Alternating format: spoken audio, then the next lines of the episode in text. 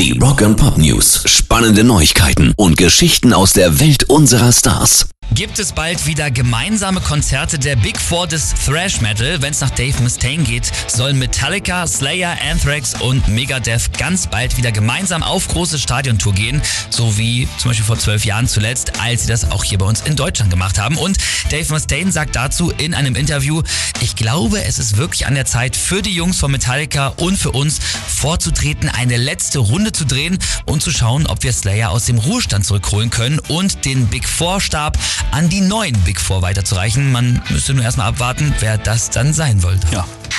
Pop News. Wie mache ich eigentlich meine eigene Band kaputt? Die Anleitung dazu schreiben gerade die Jungs von Journey.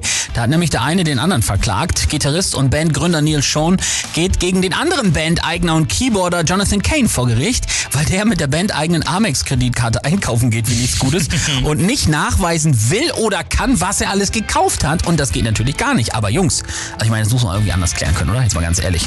Den Ex-Sänger Steve Perry hat Neil schon auch schon vor den Kadi gezogen, wegen Songrechten. Also alles wirklich maximal überflüssig. Rock and Pop News. Donald Trump ist wieder zurück, nicht nur bei Twitter, sondern auch auf der Wahlkampfbühne und da tut er ihm das, was er immer tut. Grab him by the pussy. Leute beleidigen und Musik spielen, ohne nachzufragen. Jetzt hat er nach einem Auftritt Heroes von David Bowie äh, gespielt und das, obwohl ihn dessen Sohn Duncan schon vor sechs Jahren genau dafür verklagt hat.